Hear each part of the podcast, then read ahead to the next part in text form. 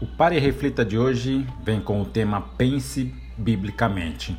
A tua palavra é lâmpada que ilumina os meus passos e luz que clareia o meu caminho. Salmos 119, versículo 105.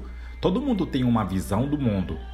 Nossa visão do mundo é influenciada por muitas coisas, pela cultura, pela educação ou pela falta delas, influenciada pelos livros que lemos ou deixamos de ler é influenciada pela mídia a que nos expomos.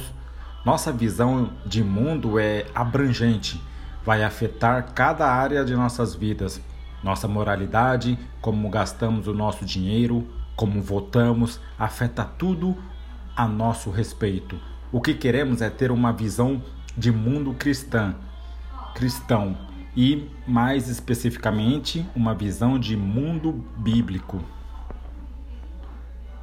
Lewis disse: Creio no cristianismo, assim como creio que o sol nasce, não apenas porque posso ver, mas porque posso ver tudo ao redor. É assim que devemos ver a vida, através das lentes das Escrituras, através dos olhos de um seguidor de Jesus Cristo.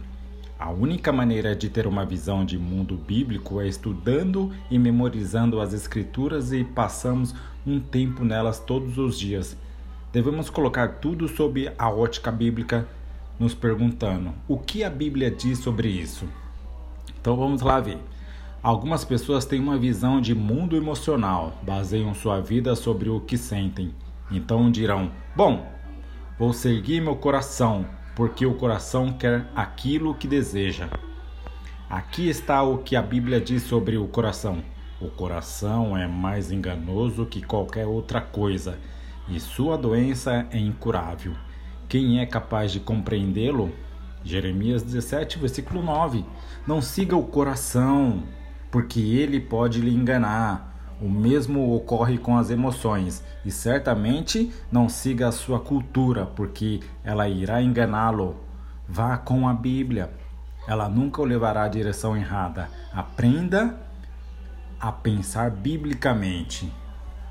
Bye bye.